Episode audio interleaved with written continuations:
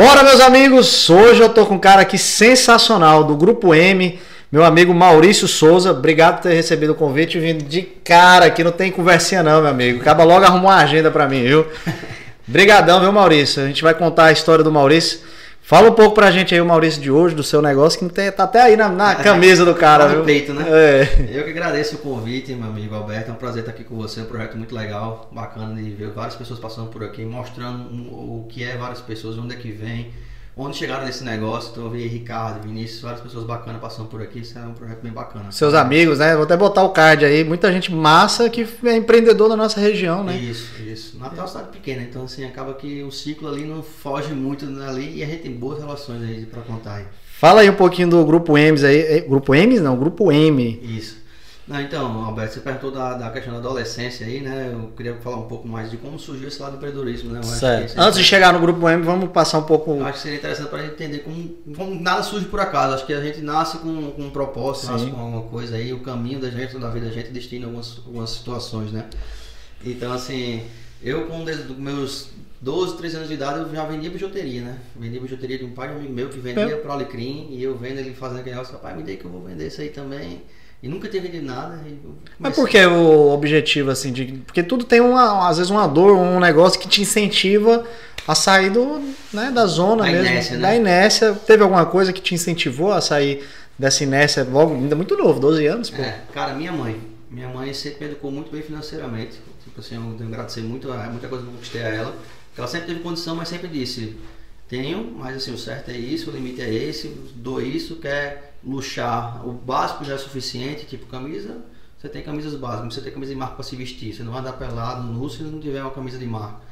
Então, Tinha uma estrutura, né? tinha estrutura, exatamente. Então ela me fez ter esse controle financeiro e dar valor que é meu, ganhar, lutar por uma coisa mais para ter esse luxo, esse isso que é um pouco que chamam de luxo, né? Um egozinho, um negócio ter uma roupinha melhor, uma marca melhor.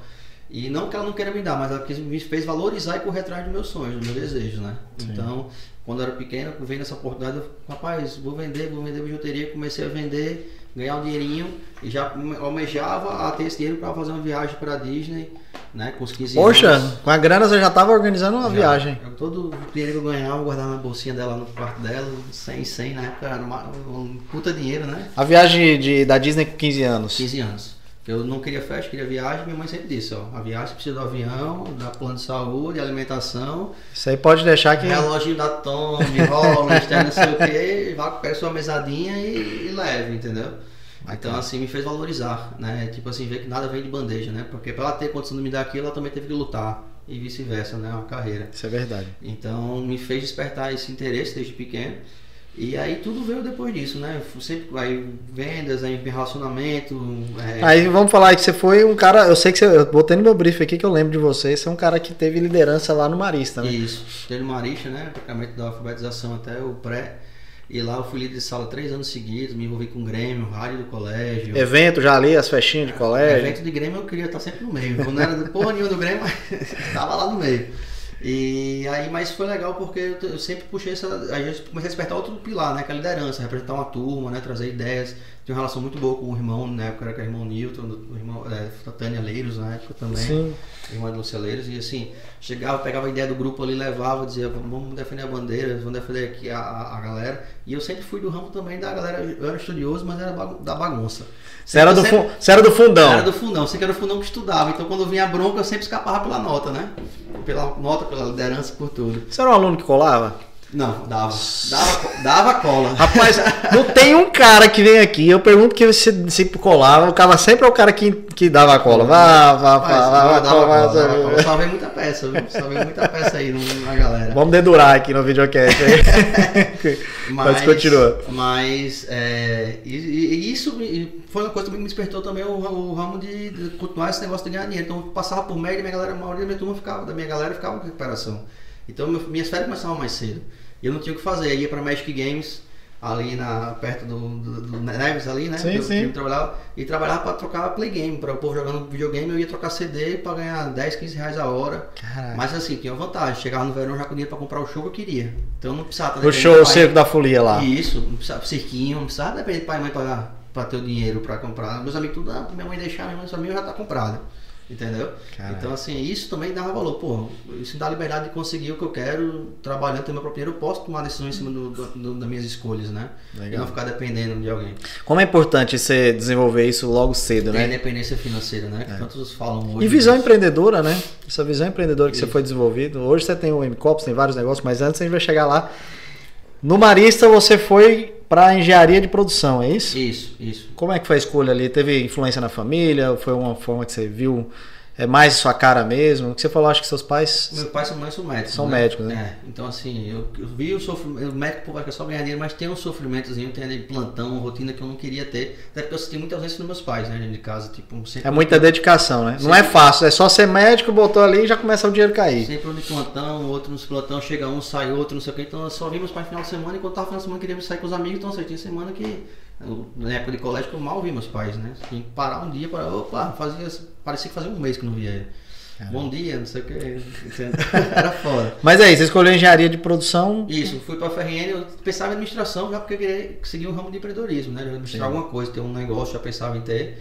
Mas quando eu fui pra escola, pra FRN, pra aquela mostra de profissões, e vi o curso de engenharia de produção e tinha aquele negócio, empresa júnior, não sei o que, eu, opa, a administração não falou nada de empresa, aqui já tá falando de empresa, então... E comecei a entender que a engenharia de produção era um curso de uma administração mais técnica, que não envolvia só a questão administrativa e sim também conhecer um pouquinho de cada coisa, da engenharia química, um pouquinho da civil, um pouquinho da elétrica, eu tenho aquele conhecimento técnico também. Eu disse, putz, posso ter meu negócio, mas também se meu negócio eu sou um cara completo para trabalhar em qualquer indústria. Então, Verdade. e aí é me aventurar no meio do mundo. Natal fraco na indústria, né, Granol? Muito fraco, né, amigo? Infelizmente, mas aí já tinha esse, esse plano B. E aí, come- 2012, né, com- com- consequentemente com o Ricardo Bando, depois ele até contou a história, é bom a galera ver o podcast. É, o. Rica- é, Ricardo, ele, ele teve aqui no passado, acho que já tem dois episódios, e já foi um cara parceiro seu em evento. Mas Isso. como foi esse, esse início aí? Como o Ricardo contou, né, na época de 2012, ele até ficou entre 2011 e 2012, ele fez uma festinha lá na Nix, né, e tal. E aí... Na é, balada que eu era o Chaplin, que É. virou Nix, depois Nix voltou Chaplin. Deixa eu usar pra galera ver o outro podcast. É. A outro, um complementa o outro. É, mas aí, o Goiano falou, e eu achei massa isso, porque eu, eu poxa, um ramo legal, tal, festa, já, já gostava de banda, já me ouvia já pro colégio, era amigo de Guga, do galera do DDB e tal. Porque na época de colégio eu vendi senha pra festa de Talfic, ganhei dinheiro também em cima disso, ir participar de bastidores, vi, né, que o Juliano tava lançando a música Escravo do Amor, que depois estourou na, na mão do Safadão, né? E Então você já estava envolvido, né? Já. De uma certa forma, não estava ganhando dinheiro, mas estava envolvido Isso. ali nos Ganhava bastidores. Com comissionamento de senha, Sim. né? Vendendo senhas. Então, então eu fico nem acreditava. Me deu primeiro 10 senhas, depois numa festa brincando, vendi 200. Ixi, Maria. E Você vê aí, como o poder, poder do conhecimento de network na região, né? Porque as Isso. pessoas compraram com você. Dentro do colégio, só pelo relacionamento, né? E aí, é, liguei pra Ricardo. Ricardo, você fez uma festa assim, assim, assado, caramba, botou dinheiro no bolso, né? Não sei o que, vamos reinvestir esse dinheiro aí. Ele, não, foi pouca coisa, que vão fazer uma festa maior, cara. Você tem contato, você, o cara também tem. Eu tenho, eu tenho uma ideia aqui, você tem a cabeça, vamos fazer. Quando a gente surgiu o Raio da Pegação, que foi uma festa que mais despertou a gente pro mercado, assim. Na época a gente competia com, entre aspas, né? Com Bernarda, B-Shows. E aí a gente, poxa, é dois moleques se aventurando a fazer festa e a gente pensava em fazer uma festa que era um arraiar realmente de se pegar. A ideia era fazer um arraiar da galera tá se pegando. Da resenha mesmo, da mo- da molecada se divertir, vamos dizer, né? Isso, Se divertir, os amigos, fica, a galera do SEI, ficar com a galera do Marisco, que a gente tinha aquele namoro de época que só acontecia na época de Gernes, não promover essa união. Sim. E aí foi quando a gente foi pra. Foi botar no papel, tentou. Na época a ideia era fazer forró do pegado, tava altíssimo, tava no auge, quando a gente viu os preços, a gente, não, não tem. Não tem bala isso não, não dá tem bala pra isso não. O risco era grande, Isso né? era grande. E aí acabou o rodou, rodou, chegou no forró da pegação, que foi uma coisa até que encaixou sem querer, porque ficou parecendo que era o arraiar da pegação, do forró da pegação. E pra dois moleques fazerem uma festa, trouxe credibilidade. Então, até Padangue na época, Maurício, muda, bota o telefone A aí. banda era de Padangue, né? O mando era de Padangue, Léo Major e Padangue na época. É, e aí o povo ligava pra lá achando que a banda era, a festa era de lá e isso pra gente foi bom. E porque passava que era Alex que estava fazendo a festa. Então se a gente fosse Ricardo, não, vamos divulgar isso não, pelo amor de Deus, foi até a estratégia nossa. Deixa achar, porque se a gente for dizer que é dois meninos fazendo, a festa É. não vai sair. É. E a festa bombou. Eh, Na época choveu, o Bernardo cancelou o evento dele, todo mundo que já tinha comprado nossa festa já tava paga, só fez. O povo tudo não viu a notícia que a festa estava ia bater lá na, na cervejaria Caramba, então, então Hall. do concorrente, que no caso até vou chamar a Bernardo aqui, fez muitos eventos. Ele cancelou por causa da Da chuva, chuva, deu uma lá era aberto, atrapalhada. Nosso lugar era no Vila Hall, fechado. Era Vila do Mar, é, Vila Vila, Mar. Vila Hall era. E aí Massa ali a estrutura, né? Foi quando pipocou massa. E ali é um lugar que a gente viu porque é um lugar prático pra fazer festa. É. Tem palco, tem Tem camarim, tudo, tem né? tudo, você só vai botar a entrada e, pronto, É. saída de O porta. custo era mais baixo também. É, som e pronto, já tem tudo. Então ajudou muito pra gente fazer essa festa, a gente tem tudo com controle. Foi um estouro. Quantas mil pessoas ali? Deu 1.600 pessoas, no Vila Rosa na época cabia 1.300, eu me lembro que era gente pulando grade, de área vir pra pista, negócio. Amigo chegava de uma hora plorando pra pagar o dobro da gente, bicho, infelizmente não tem como.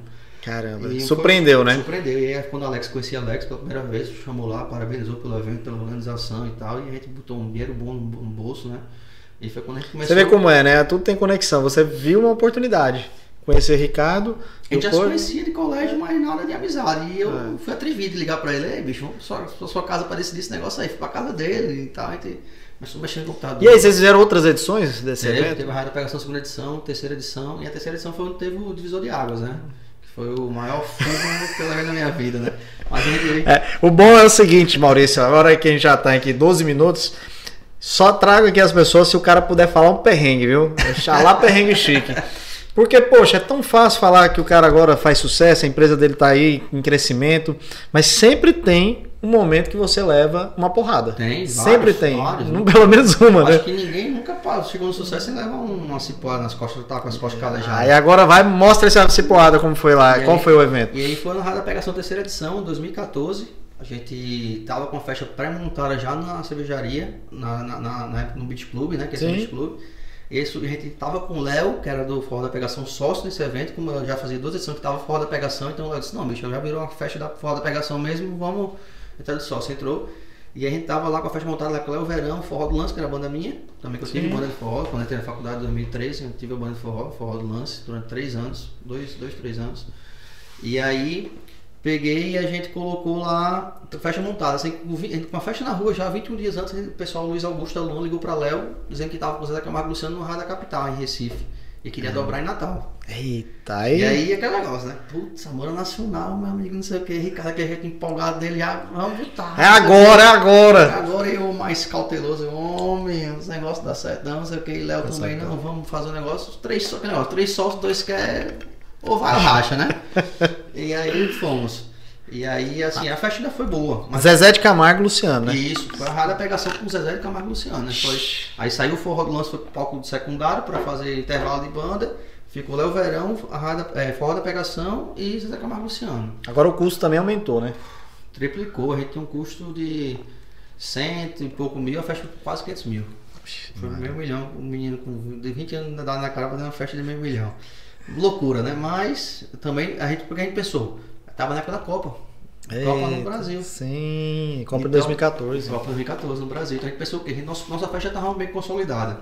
Nossa festa estava um pouco consolidada já.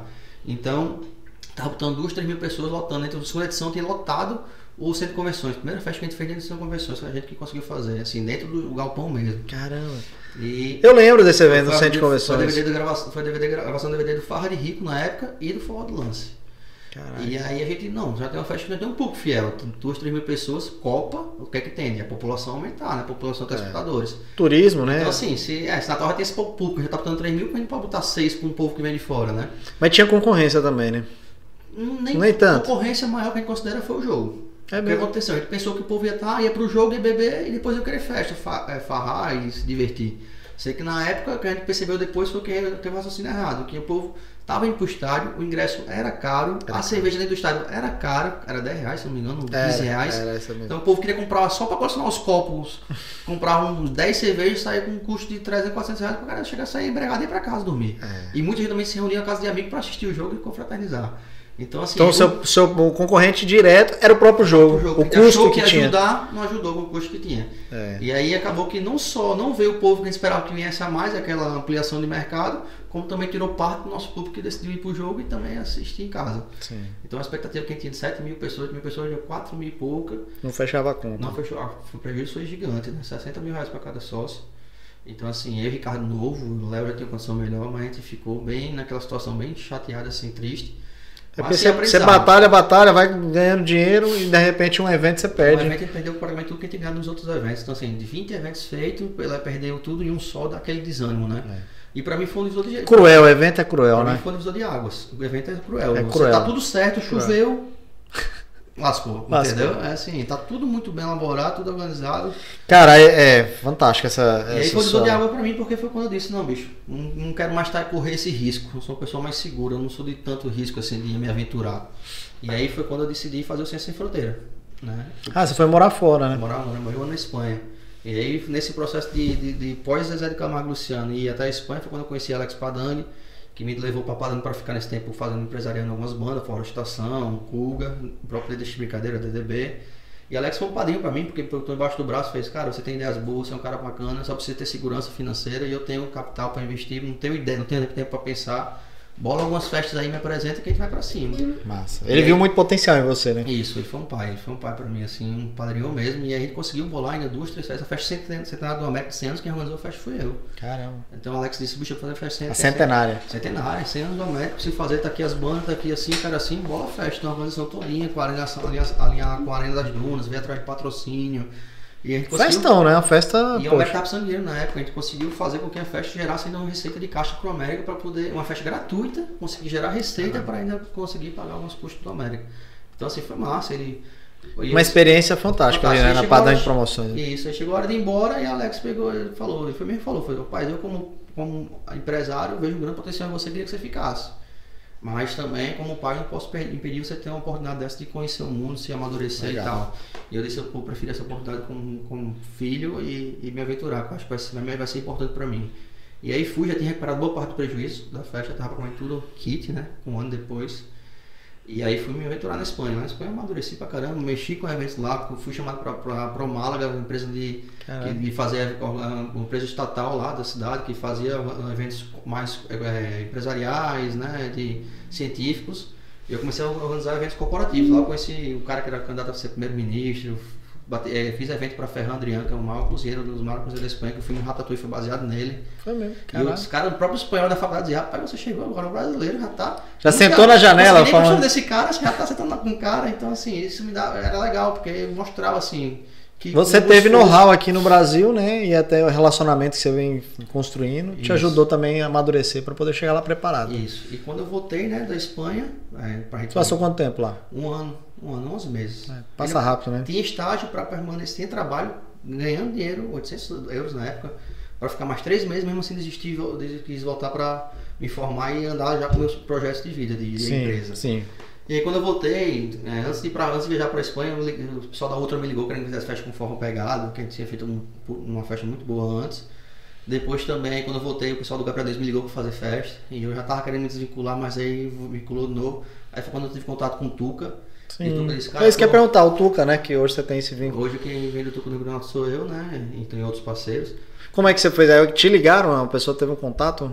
Não, o Tuca foi o seguinte, quando bolou a festa do Gabriel Diniz, a gente estava pensando em formar, fazer um formato de forma de luau. Quando ele falou luau, luau do GD, eu lembrei logo do Tuca por causa daquele luau que ele tinha gravado na época do Jamil. Porra, é uma axé e tal, era, perto, era final de ano, perto de carnaval, já era agosto, setembro, perto de carnaval, então assim, já pode gerar um laço aí. E aí liguei pra Tuca contratando ele. Sei que eu já tinha feito uma festa pra ele na época de, de bloco, antes de ir pra Espanha também, que o Ricardo tava na frente do bloco, que eu que organizei lá no. Na, de, de Juliana ali no, no Seven? Seven. É, eu fiz muito evento ali. E eu botei Seven. lá, o Tuca lá no Seven. Eu lembro desse. A estação a gente fez, lotou a casa, Caraca. fiz um palco dois andares lá, um negócio bem diferente, o Juliano nunca tinha visto. Botei forte estação com banda baile e ele Tuca tocou só umas palhinhas lá. Foi massa, lotou, sério, Juliano. Foi quando eu conheci o Juliano, Juliano, puta amigo também, fez vários projetos com ele. E aí, é, a gente foi quando eu conheci Tuca, a gente tentando almoçar, ele fez, bicho, preciso voltar na praça aqui, tá meio parado, só que eu disse, bicho, eu assumo esse negócio aí, vamos botar pra vender e tal.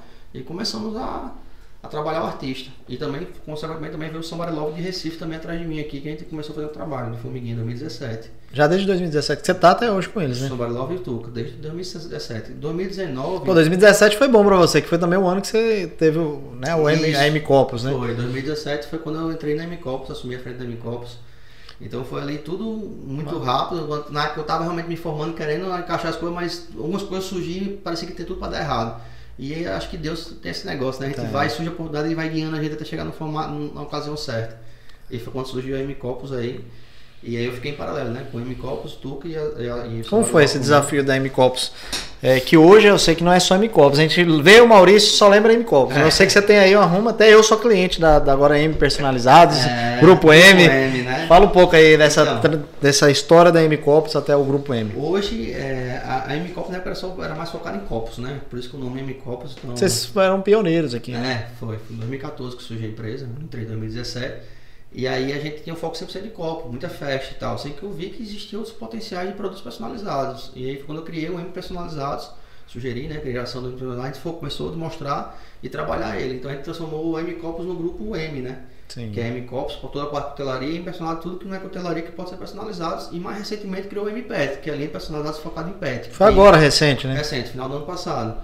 Então, assim, tem um projeto também em andamento com essa nova linha. Então, Que eu acho que vai ser um sucesso esse se Deus quiser, assim, esse tendência, tendência do, do mercado é uma ideia que a gente já tinha e se, se é, é, é, comprovou com o crescente mercado devido à pandemia do, do, do PET, né? Então a gente viu aí, vê a PETS aí, quem investe em ação vê que a PETS está crescendo pra É. caramba, os resultados. Então isso só prova ainda que é uma ideia boa, que está startando aí, que vai dar muito certo também.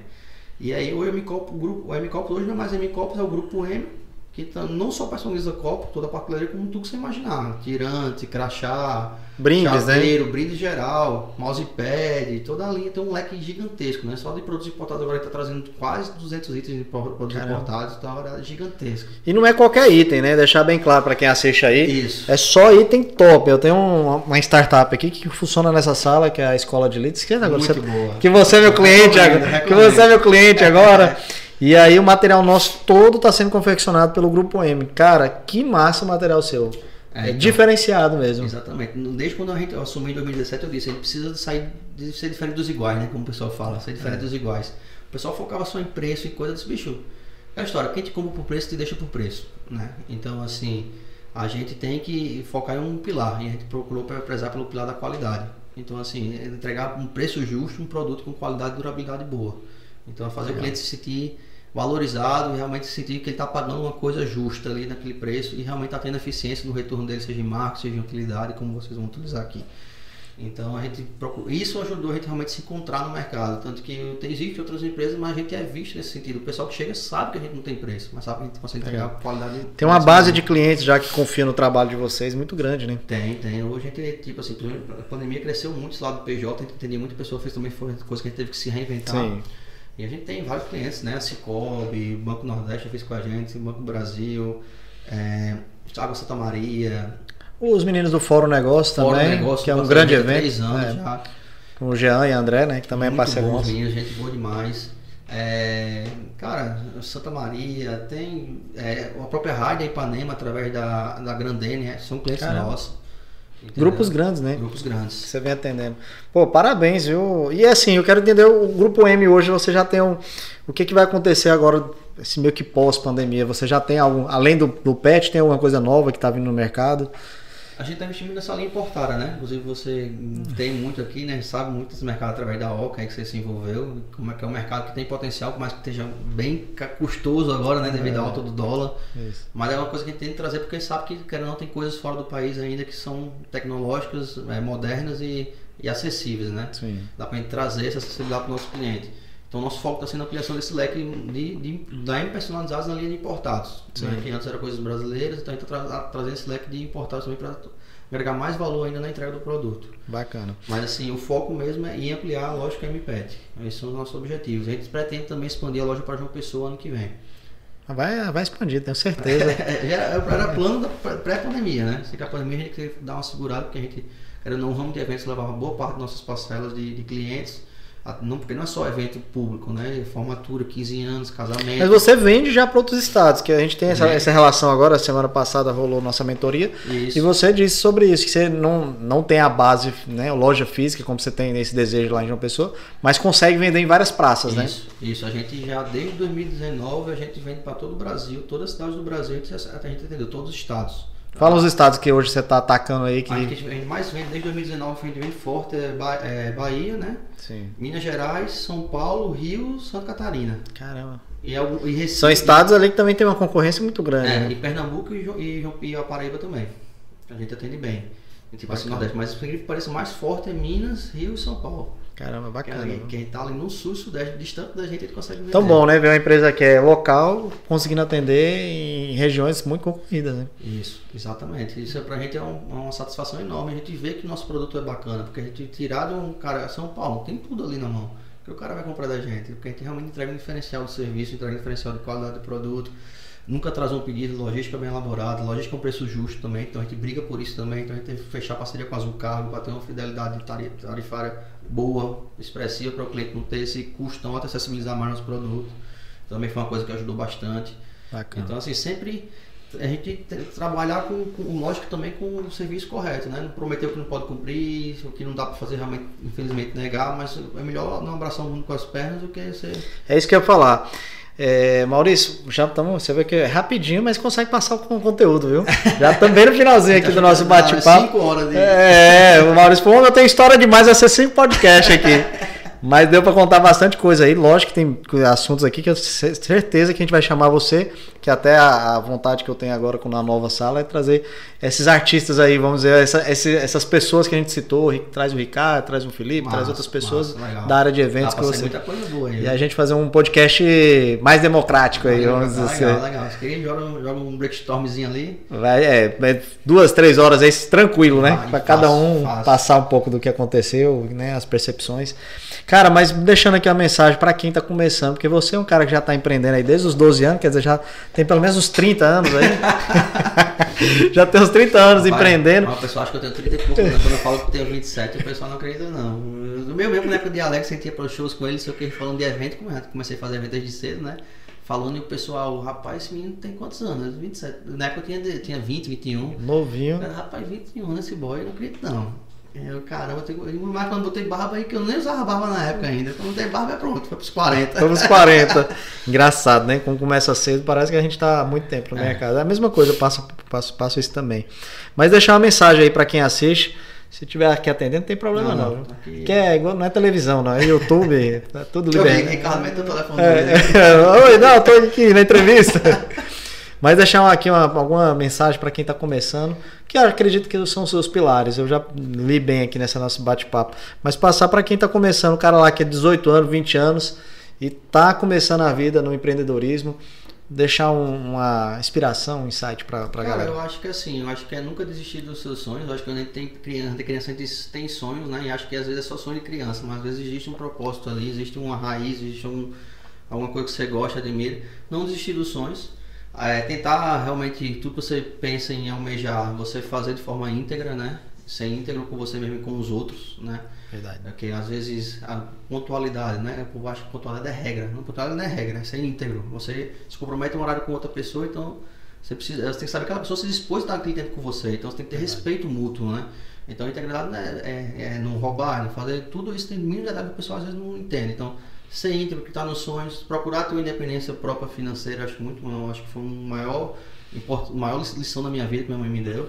E saber que eu, na, hora, na hora de passar fome, eu não ia passar fome, só tinha essa segurança. Mas saber que também podia me esforçar para não, não ter que sugar dela o que eu queria de, de, de luxo, entendeu? Buscar essa independência, né? É, não ficar escorado o que o pai e a mãe podem oferecer. Eu acho que existe, existe o um nicho aí para você ter suas próprias conquistas, entendeu? Não ficar esperando a hora de, de assumir uma empresa do pai, de de, à espera do, do sucesso caído de, de, uma, de uma herança, do, alguma coisa, né? É, eu acho que existem outras situações que você pode realmente, se fosse próprio, conseguir até mesmo se encontrar. Isso vai fazer você se encontrar. Você vai errar, vai acertar, vai errar, vai acertar, vai começando é. ali a modelar o caminho que você vê que é certo através desses erros e acertos, entendeu? Verdade. E, e se quer empreender, cara, é, é, ser, é, ser, é também líder, né? Ser referência. Ser líder não é só estar ali, estar na cadeira e dizer que você é presidente, que é diretor, que é CEO, que é alguma coisa. É ser exemplo. Então, Desde o começo da, da M-Copa, eu sempre cheguei mais cedo que a minha equipe, sempre saí mais tarde que a minha equipe, sempre estive junto da minha equipe, sempre passei por todos os setores, sempre embala, já embalei copo, já pintei copo. E se precisar, faz tudo de novo, né? E ficou fazendo hoje. Hoje eu só não vim pintado porque eu vim pronto para vir para cá, mas ainda entro na produção, ainda ajudo, porque eu gosto de passar e sentir o que está acontecendo. Eu acompanho vendas com o cliente, eu faço vendas com o cliente, então assim, eu acompanho o feedback, eu acompanho as coisas, eu acompanho o planejamento, tenho reunião semanal com a galera, então assim, não é só dizer que é dono, entendeu? Também fazer por onde ser exemplo, ser Mas... a referência do seu negócio, porque você querendo vai ser a cara do seu negócio. Então, assim, você não pode comprar pontualidade se você não é pontual, você não pode comprar disciplina se você não é disciplinado. Entendeu? Verdade. Então, assim, a lição que eu deixo em, em resumo é isso: é acreditar nos sonhos, ser íntegro e ser um exemplo para você mesmo, para sua família, para sua equipe. Pô, aí tá ótimo, né? Com esses pilares tão fortes aí, meu amigo. Amigo, amigo, obrigado por ter vindo. Foi muito massa esses 30 minutos. Agora bateu os 30 minutos. Aí, deu certo. Parece deu, que treinou, né? Deu certinho. Pra quem assiste é massa e pra mim que tô aqui, tô bebendo da fonte num cara tão bacana como você, inspirador, história massa que não é, não foi nada ganhado, né? Foi conquistado. Isso aí eu tenho prazer de dizer orgulho, né? Muito Tipo assim, orgulho. eu acho que Muito. minha família toda e meus funcionários vocês falam isso, né? E mostram. E aí é, é, satisfa- é muito gratificante ver isso, entendeu? Saber que todo o seu esforço e seu exemplo inspiram pessoas e, e te- as pessoas te admiram. Isso não é, não é, não é feio. Muita gente que acha que é feio É. dizer que, que é bom uma certa coisa. Depende da forma que você fala, lógico. Mas Sim. você valorizar o que você faz e ter orgulho de você mesmo também é bom. É importante que você te motiva, às vezes, quando você, alguns tentam derrubar, você você ter autoconfiança em você mesmo e saber que ali às vezes são invejas e coisas que às vezes É, são obstáculos da vida derrubar, mesmo, né? Entendeu? Umas porradazinhas, mas a gente tá sempre ali caminhando certinho, como você passou essa mensagem, quando não tem quando você faz certo, justo as coisas, não tem como dar errado. Tem não. O errado é o que tenta fazer dar errado, entendeu? Mas você estando ali firme no seu propósito, cara, é difícil as coisas conspirarem contra você. É isso mesmo. Também acredito, viu? Olha aí, pessoal. Acaba bom aqui, ó. Só trago cara legal, viu? Então, poxa, vamos lá, o like, manda pra galera lá do grupo. E, poxa, não é possível que eu tô com hater aqui, né? Não vai dar dislike aí, não, pelo amor de Deus, amigo. O cara assistiu 30 minutos de conteúdo e vai lá, aperta o dislike, não é possível. Obrigado a todo mundo aí que assistiu, que tá seguindo o nosso canal. Vai vir episódios especiais aí que a gente tá bolando. Esse cara aqui vai vir de novo. É. E brigadão, viu, amigo? Tamo junto. Peço a galera se puder também acompanhar a gente na rede social, né? Arroba MCopos. Boa, M Copos, M arroba Grupos. personalizado oficial e arroba MPET também Massa. oficial. E também nosso site, né?